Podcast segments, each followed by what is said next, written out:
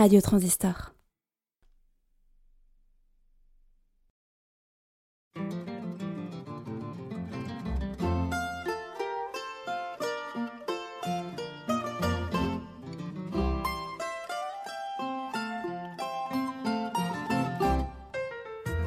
Bonsoir à toutes, bonsoir à tous. Nous sommes mercredi soir, il est 20h, vous êtes au Transistor et c'est l'heure du kiosque.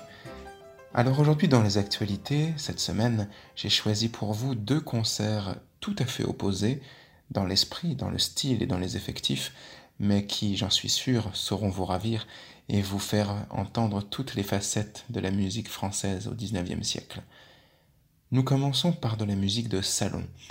Le 19 février à 19h, en ligne, la mezzo-soprano Marie-Elisabeth Seeger et le pianiste Tom Ostrovkis vous présenteront un programme qui fera honneur à Ravel, Debussy et Daniel Le Sur. On commencera d'abord par les chansons de Bilitis, sur des poèmes de Pierre-Louis composés par Claude Debussy, puis ces cinq poèmes de Baudelaire. Ensuite, ce sera l'heure de Scheherazade de Ravel sur un poème de Tristan Klingzor. Et enfin, on terminera par les chansons cambodgiennes de Daniel Le Sur. C'est peut-être parce que ces compositeurs vivent à l'époque des expositions universelles et qu'à Paris, on essaie de représenter toute la variété artistique, sociologique du monde connu, et en particulier peut-être des colonies françaises. C'est lors d'une de ces expositions universelles, celle de 1900, que Claude Debussy va découvrir la musique asiatique, notamment du Japon, qui lui inspireront ou qui le conforteront dans l'usage de modes qui lui sont si particuliers c'est peut-être durant l'une de ces expositions également que Ravel découvre la musique d'Orient qui lui inspirera Scheherazade. Ce qui plaît tant dans ses œuvres, à l'époque où la France est encore si catholique, et peut-être conservatrice, guindée, eh bien c'est la sensualité des poèmes de Pierre-Louis et de Tristan Klingzor. La sensualité, l'érotisme, certainement. Fascinés par le lointain, fascinés par l'Asie, par l'Arabie, tous ces auteurs essaient d'en saisir le mystère et l'exotisme par l'évocation des senteurs, l'évocation des paysages, l'évocation de tout ce qui fait parler les sens. Et il fallait bien le langage musical d'un Debussy, d'un Ravel et d'un Daniel Le Sur un petit peu plus tard pour faire entendre toute la sensualité de ces poèmes et leur apporter en plus la sensualité de la musique. Je vous propose, pour nous en faire une petite idée, d'écouter la mezzo-soprano Marianne Crebassa et le pianiste Fazil dans le premier mouvement de Scheherazade de Ravel. Asie, Asie.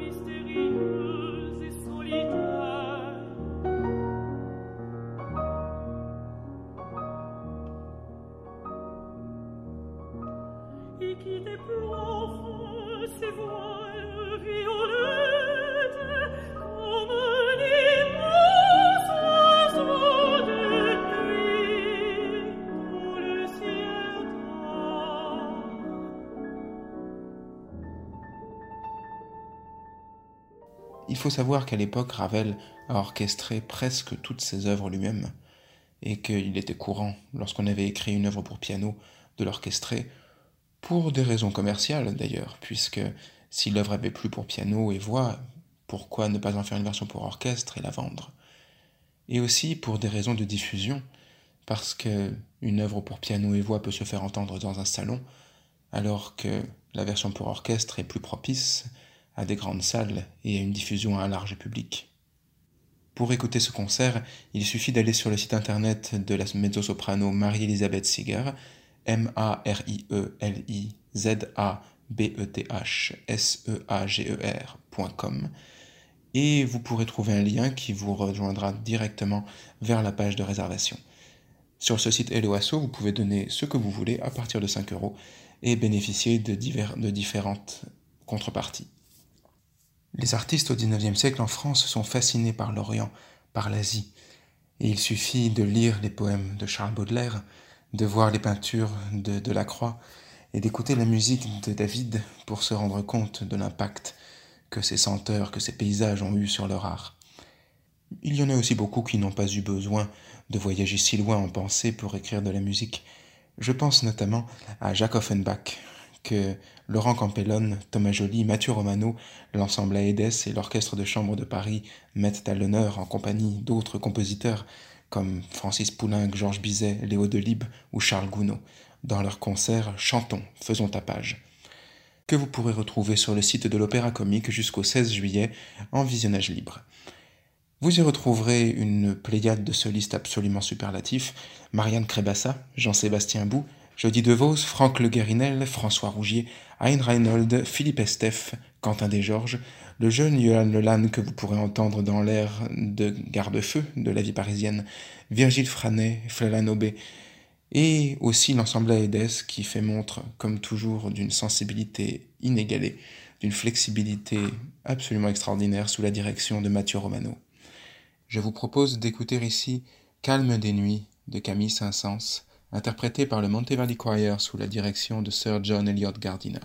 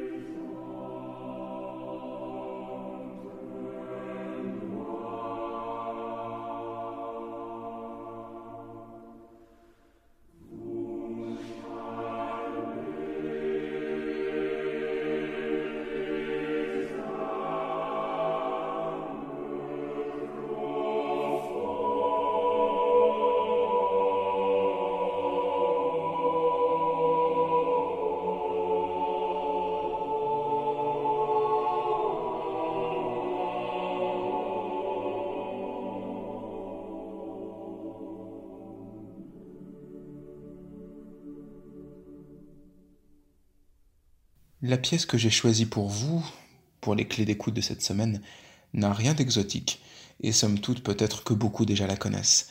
C'est le prélude en Do mineur du clavier bien tempéré, premier volume, de Jean-Sébastien Bach. Alors vous commencez à me connaître. Avant de rentrer dans le vif du sujet, j'ai envie de parler avec vous de ce que c'est qu'un prélude. Au départ, c'est peut-être simplement une manière de tester l'accord de l'instrument, quel qu'il soit que ce soit un violon, un clavecin, un orgue, ou bien une guitare ou un luth, on essaye les cordes, on voit si elles sonnent bien ensemble, si le tempérament convient, et si il est bien dans le ton. Puis finalement, en égrénant des notes, on en vient à improviser de petites pièces sans vraiment y penser sur le clavier, sur les cordes. On joue toujours pour vérifier que, que tout va bien et on se fait plaisir pour faire sonner l'instrument. Et puis, ça devient peut-être une pièce pour donner la note à un chanteur avec qui l'on chante ou avec qui l'on joue. On improvise un accord pour lui permettre de trouver la tonalité et sa note de départ et le caractère de la pièce. Mais ce qui importe peut-être pour comprendre ce que c'est qu'un prélude, c'est que c'est d'abord une forme improvisée. Le prélude n'est pas noté, pas en tant que tel et pas au début. Ce n'est surtout pas une forme en soi. On parle aujourd'hui des préludes de Bach comme des sortes de, de formes qui préexisteraient, comme on a la forme sonate, qui elle a une structure très définie, ou bien encore la fugue, qui elle aussi a une structure assez définie. Le prélude, il est libre. On y dit ce qu'on veut, et c'est le lieu, parfois pour certains compositeurs, de toutes les hardiesses harmoniques et rythmiques. Pour commencer notre exploration, je vous propose d'écouter ici le prélude non mesuré en ré mineur de Louis Couperin par le claveciniste Daniel Ivo de Oliveira.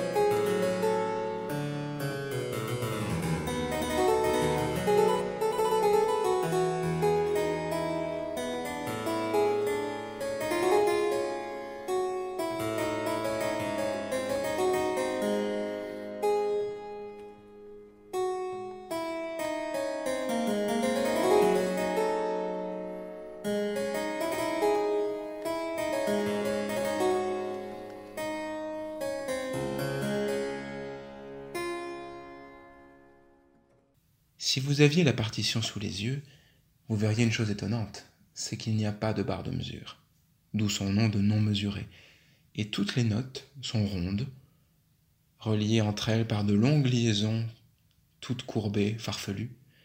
Couperin ici révolutionne en quelque sorte l'imprimerie musicale puisqu'il essaie de la faire coller exactement à ce qu'il a dans la tête. Et ce qu'il a dans la tête, c'est justement quelque chose de très libre et de moins contraint que la musique d'habitude enserrée entre ses barres de mesure.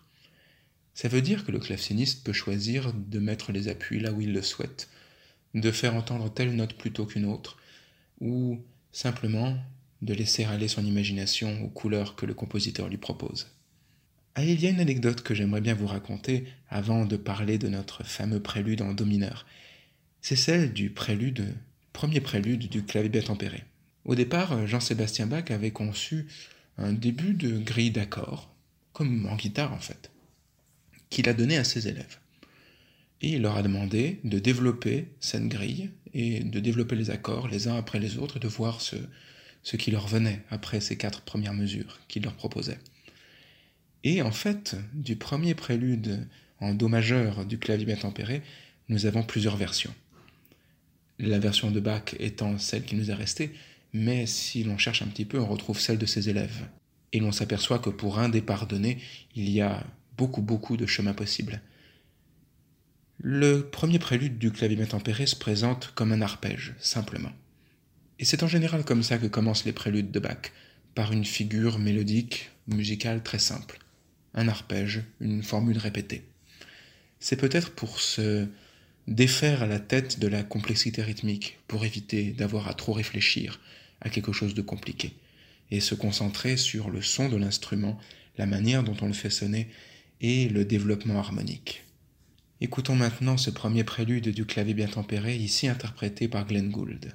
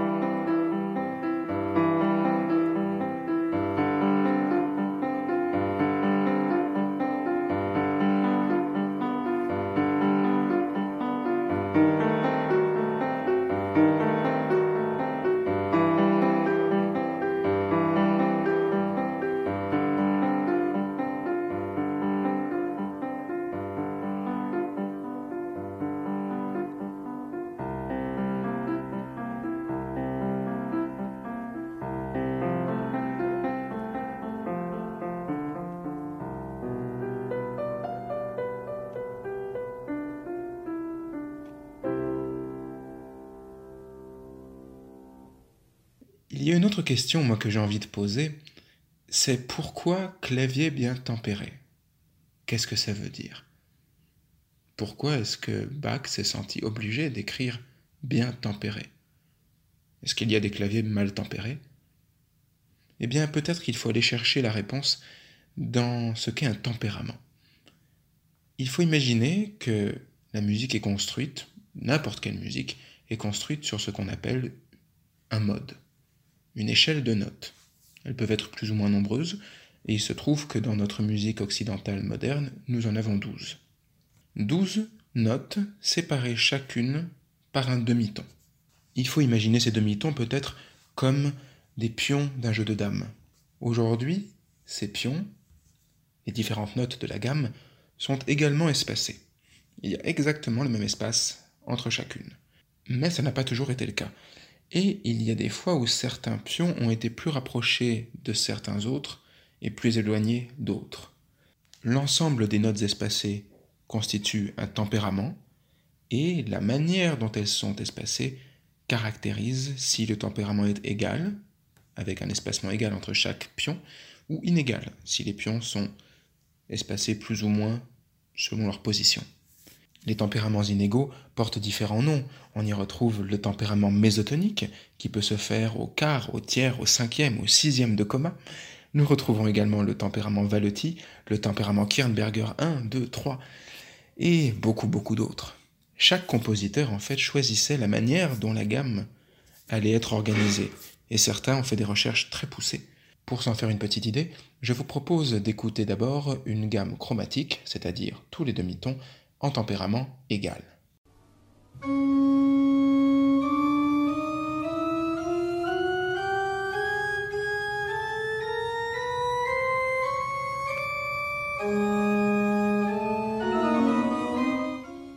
Puis d'écouter cette même gamme dans un tempérament mésotonique au quart de coma.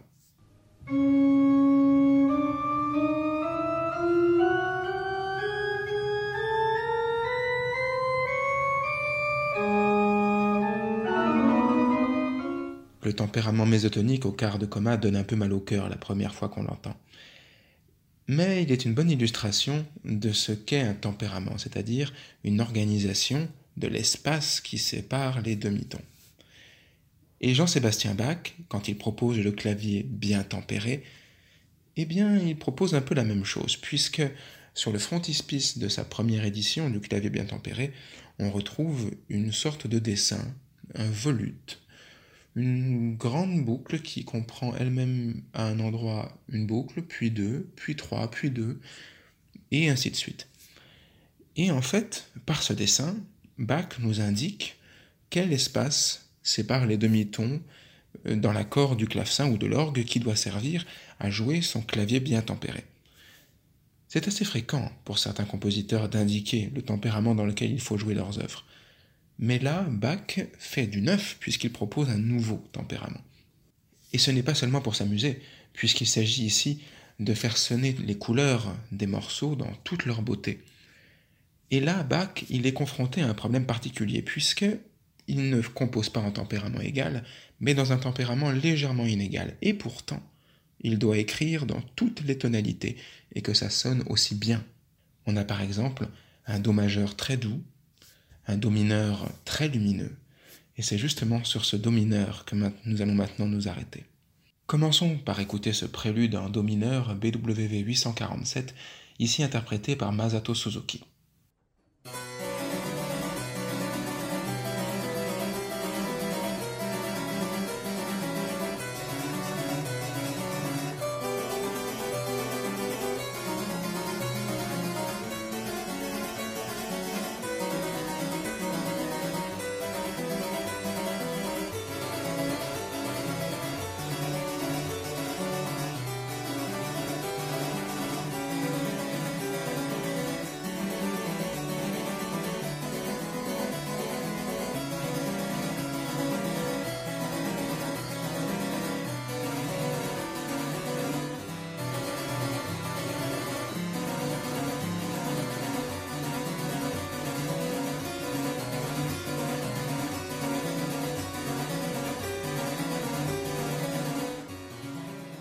La figure rythmique constante dont je vous parlais tout à l'heure et qui facilite entre guillemets le déroulé du prélude, ici c'est une sorte d'aller-retour entre le petit doigt et le pouce.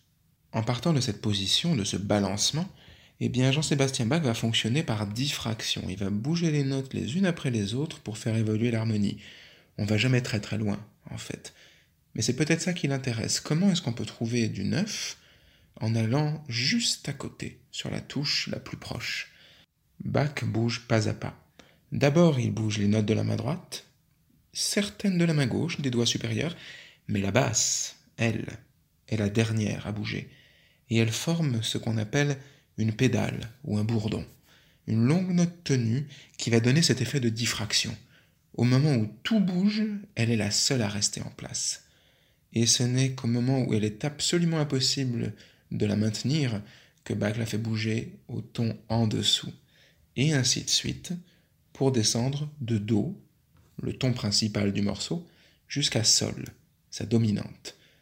Alors le ton qu'on appelle la dominante, c'est souvent le, c'est le cinquième degré de la gamme, Do, Ré, Mi, Fa, Sol, et c'est une sorte de suspension du discours. Et si on écoute attentivement, on peut s'apercevoir que au moment où tout bouge autour d'elle, c'est la basse, en réalité, qui mène le discours.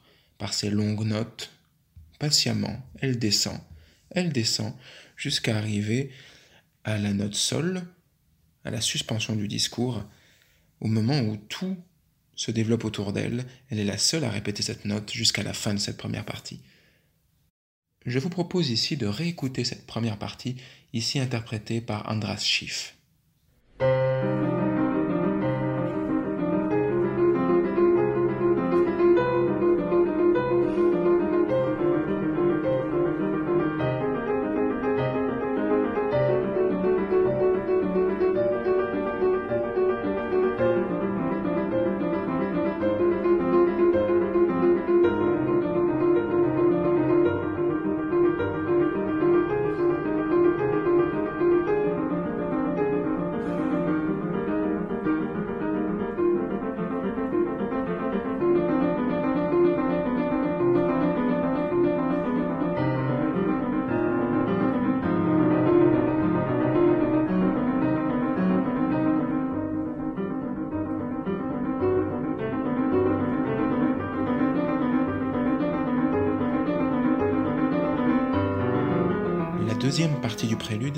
Étonnante. Elle se compose d'une vocalise dans le grave de l'instrument, toujours avec une note basse sol, on est toujours en suspension du discours, et elle va se développer de plus en plus vers le haut, comme si elle était en quelque sorte improvisée. Ici, l'artiste choisit de rompre le discours et de trouver autre chose. Peut-être parce que l'idée précédente ne lui plaît plus, ou peut-être qu'il a dit tout ce qu'il avait à dire. En tout cas, ici, en partant de cette note basse et en procédant par diffraction toujours, Bach produit des accords d'une grande étrangeté, très sombre, très nébuleux, et ça fait peut-être partie d'une de ses idées directrices à Jean-Sébastien Bach, d'empiler les dissonances jusqu'à ce que ça devienne absolument intenable, jusqu'à ce qu'on n'ait plus d'autre solution que de résoudre. Sauf qu'à la fin de cette partie, Jean-Sébastien Bach ne résout toujours pas. Et au moment où il a la possibilité de résoudre, il résout, mais le plus tard possible. Chaque voix trouve l'accomplissement de son chemin le plus tard possible dans le discours. Écoutons cette deuxième partie du deuxième prélude du premier livre du clavier bien tempéré, ici joué par Glenn Gould.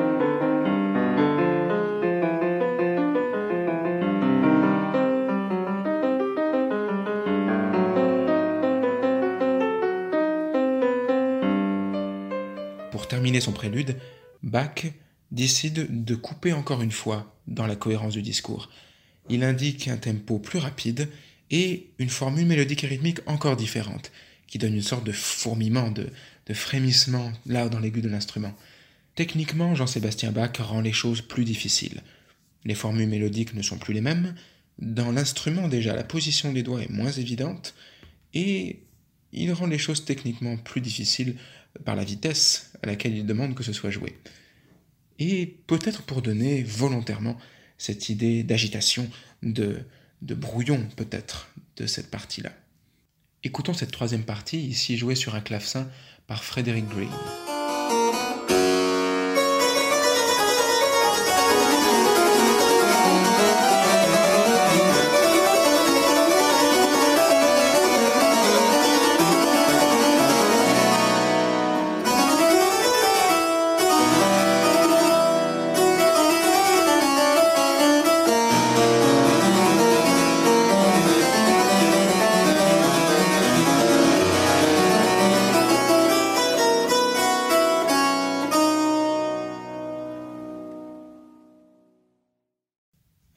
Ne suffiraient pas à analyser ce prélude, tant il est riche, tant il porte de signification.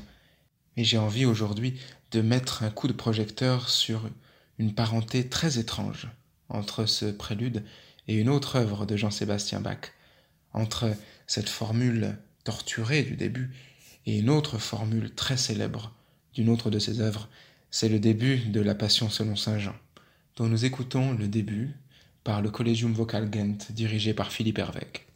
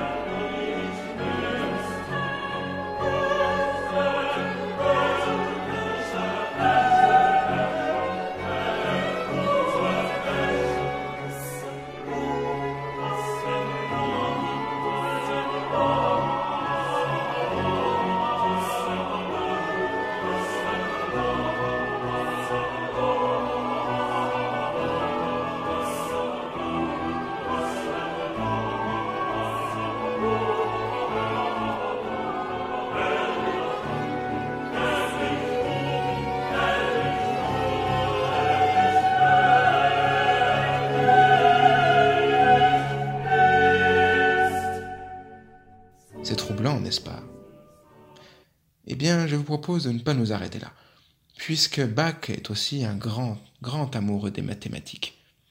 Il y a des maths dans beaucoup de ses œuvres, et de la symbolique, partout. Non seulement à la gloire de Dieu, mais aussi simplement pour le plaisir du jeu. Et il est très étrange de s'apercevoir que la première partie de ce prélude, celle avec cette formule torturée et répétitive, comporte tout juste 33 mesures.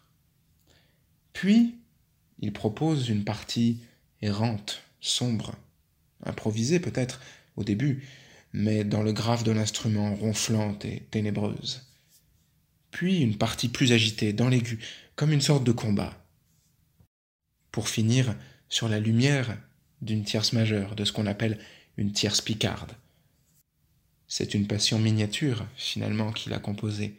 33 mesures, autant que pour la vie du Christ, de chemins sombres, inaltérables, qui avancent toujours plus inexorablement vers son but, une partie plus agitée, plus sombre, plus incertaine, qui pourrait représenter les trois jours d'attente dans lesquels se retrouvent les croyants pendant l'attente de la résurrection, et finalement cette partie plus agitée, beaucoup plus rapide, tourmentée, qui pourrait très certainement représenter ce combat du Christ avec la mort, de la vie avec la mort, et qui s'inspire certainement de cette phrase que Johannes Brahms mettra beaucoup plus tard en musique dans son requiem allemand, Der Tod ist verschlungen in den Sieg.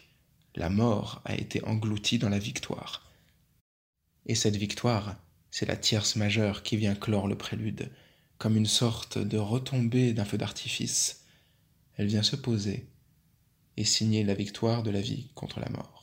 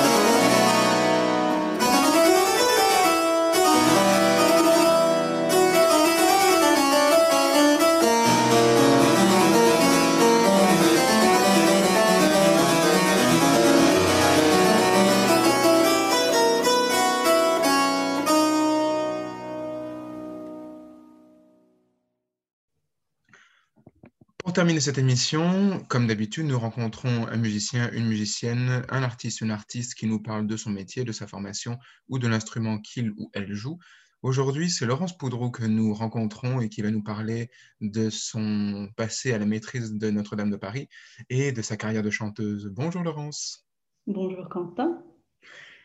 Alors, d'abord, est-ce que vous pouvez vous présenter en quelques mots euh, votre parcours récent? Qu'est-ce que vous avez fait ces dernières années? Alors, donc, je m'appelle Laurence Poudrou, je suis soprano coloratour. Et euh, donc, ça fait, euh, je, suis en troisième année de licence au CNSM de Paris. Et euh, avant ça, j'ai passé 13 ans à la maîtrise de Notre-Dame. Alors, est-ce que vous pouvez éclairer nos auditeurs sur ce que c'est qu'une soprano coloratour Alors, la soprano coloratour, elle se définit d'une part par, euh, par ses aigus, des aigus euh, paroxystiques souvent, et euh, l'agilité de la voix. Donc, ça allie vocalise et, et grands aigus essentiellement. Et quel rôle, par exemple, est-ce qu'on pourrait rattacher au soprano colorato? Euh, Dans les opéras De, de l'Acmé, de la Reine de la Nuit, pour euh, les plus connus. Le feu dans L'Enfant et les sortilèges, les trois rôles du feu, de la princesse et du, et du rossignol. Et bon, vous avez dit que vous aviez passé 13 ans à la maîtrise de Notre-Dame de Paris. C'est long, c'est beaucoup. Pour... Alors, moi, j'ai une question idiote. La première, c'est pourquoi être resté aussi longtemps? Alors, en fait, tout au long de mon parcours, euh, les, avantages, les avantages que représentait le fait d'être à la maîtrise étaient différents. Quand je suis rentrée à la maîtrise, euh, j'avais 11 ans, donc euh, ça a été pour moi l'occasion de découvrir la musique chorale. Et euh, c'était aussi une façon de sortir, enfin, sortir du cadre de l'école traditionnelle, d'avoir un peu une, une autre ouverture euh, qui serait celle de la musique. Donc euh, la maîtrise, elle s'organise en plusieurs cursus. Ça commence par le chœur, le chœur d'enfant, puis le jeune ensemble pour les lycéens, qui, était, enfin, qui en somme m'ont permis de décider que c'est ça que j'allais faire de ma vie, du chant. Et ensuite, euh, il y a le chœur d'adulte qui, en tout cas à l'époque où j'y étais, s'articulait en trois chœurs, le, cursus léger, le chœur de cycle A et le cycle B. Et en cursus léger, ça permettait d'être à la fois à la faculté et donc, enfin à l'université, faire toutes sortes d'études. Donc j'ai pu, euh, j'ai eu l'occasion de faire une licence de langue japonaise. Et euh, en fait, ça m'a donné le temps de me décider réellement sur ce que j'allais faire de ma vie. Et comment est-ce qu'on entre à la maîtrise de Notre-Dame de Paris?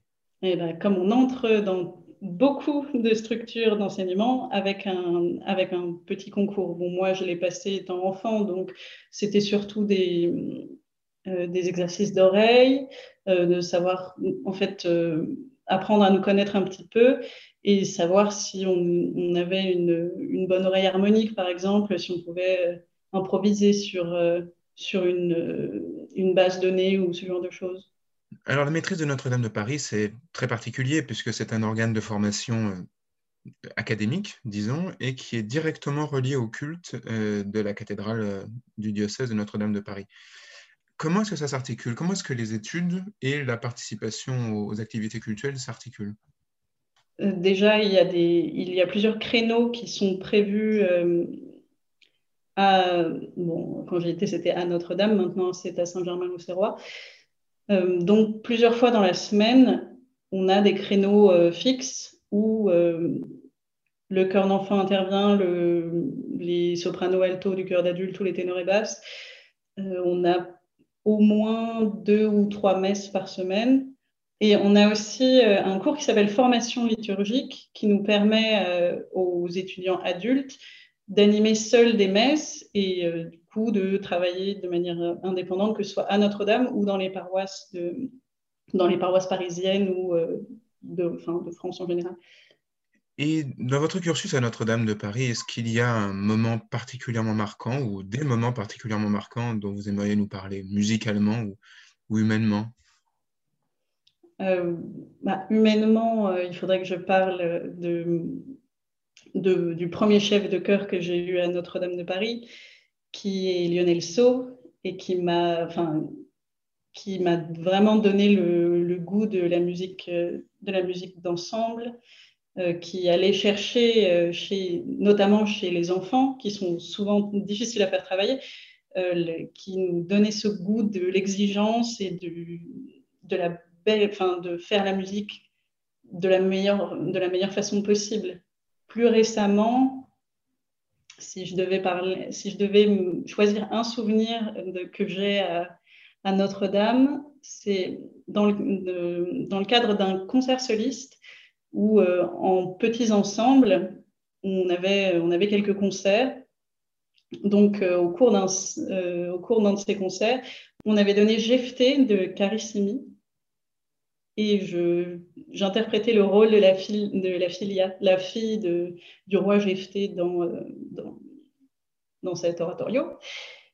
Et donc, à un moment donné, elle a un grand air de lamentation et les autres, euh, les autres chanteurs quittaient la scène et je me retrouvais seule devant l'hôtel de Notre-Dame, en face du public, et c'était un moment absolument magique et qui me, enfin, aujourd'hui, c'est encore un grand moment d'émotion musicale.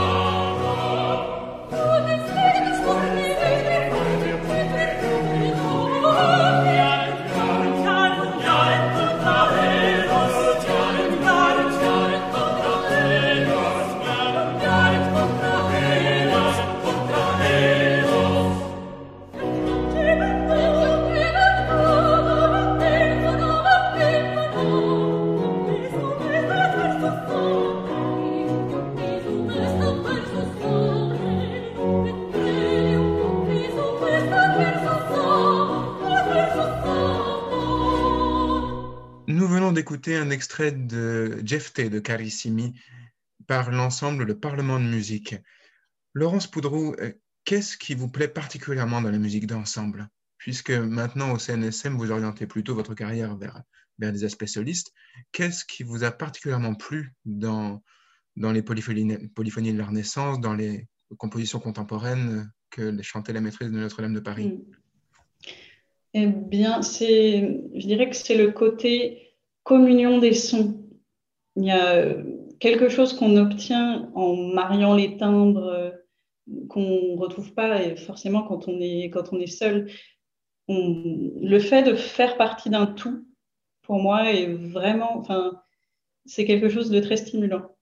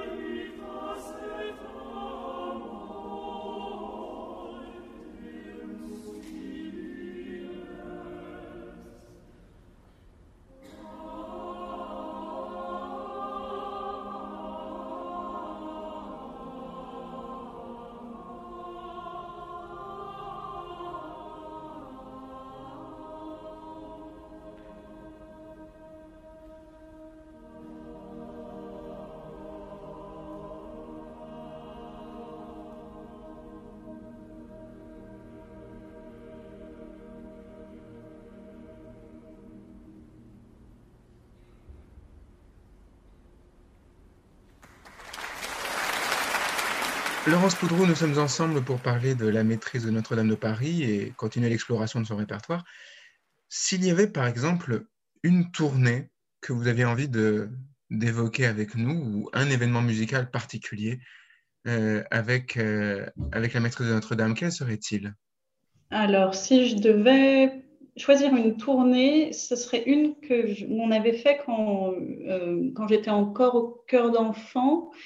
On était parti en Hongrie pour un programme de polyphonie mariale de la Renaissance. D'ailleurs, euh, ce programme a été enregistré. Il en existe euh, un CD, un beau CD orange. Euh, c'est un programme qu'on avait beaucoup, beaucoup travaillé, qu'on avait fait plusieurs fois à Notre-Dame pour le. Forcément, puisqu'il devait être enregistré, euh, il a fallu qu'on le rôde euh, très souvent. On y avait aussi adjoint de la musique contemporaine de Caroline Marceau. On était parti avec, euh, avec ce, programme-là pour faire quelques villes en, Hongrie. Donc, c'était avec le cœur d'enfant et des ténors et basses professionnels engagés pour l'occasion. Et donc, ça avait été une grande rencontre pour nous de passer tout ce temps avec des musiciens professionnels c'est ça, ils, nous avaient énormément transmis de choses et puis euh, nous aussi, on s'était rendu compte euh, que c'était des, personnes formidables avec qui euh, c'était vraiment inspirant de travailler. Laurence Poudreau, pour finir cet entretien, j'avais envie d'évoquer avec vous le, le, passé de la maîtrise de Notre-Dame de Paris qui a fêté ses 850 ans il y a peu et qui, durant tout ce temps, quasiment sans interruption, fait vibrer les murs de la cathédrale en tout cas jusqu'à l'incendie qui a eu lieu il y a, deux ans. Alors, moi j'ai envie de vous demander juste simplement, qu'est-ce que ça fait de chanter dans une église au sein d'une tradition aussi ancienne? C'est fou, en fait, de voir la continuité. Donc, euh, une des spécificités de la maîtrise du temps où j'y étudiais, c'était euh, l'étude donc de la musique médiévale. Et comme on, forcément on fréquente énormément, euh, quand on chante à Notre-Dame, le répertoire sacré, on voit les influences. Donc avoir cette connaissance du répertoire ancien, ça permet d'avoir un œil particulier sur euh, le répertoire sacré au long, euh, tout au long des siècles. Et euh, de pouvoir avoir l'occasion de chanter dans les lieux qui l'ont vu naître, les lieux pour lesquels cette musique a été dédiée, c'est extrêmement émouvant forcément. Merci Laurence Poudreau d'avoir été avec nous. Alors, comme vous pouvez le constater, chers auditeurs, nous sommes avec Laurence sur une plateforme en ligne puisque le présentiel n'est pas toujours possible. Merci à vous de votre patience. Vous pouvez retrouver toutes les émissions de Transistor sur euh, transistorlaradio.com. Je vous retrouve vendredi pour notre émission de géopolitique avec Jean-Pierre Dubois. Et vous pouvez retrouver toutes nos émissions le dimanche à partir de 17h dans l'ordre sur la plateforme Radio Transistor toujours et sur YouTube ensuite. Très bonne fin de soirée à vous et à bientôt. Merci Laurence. Je vous en prie Quentin.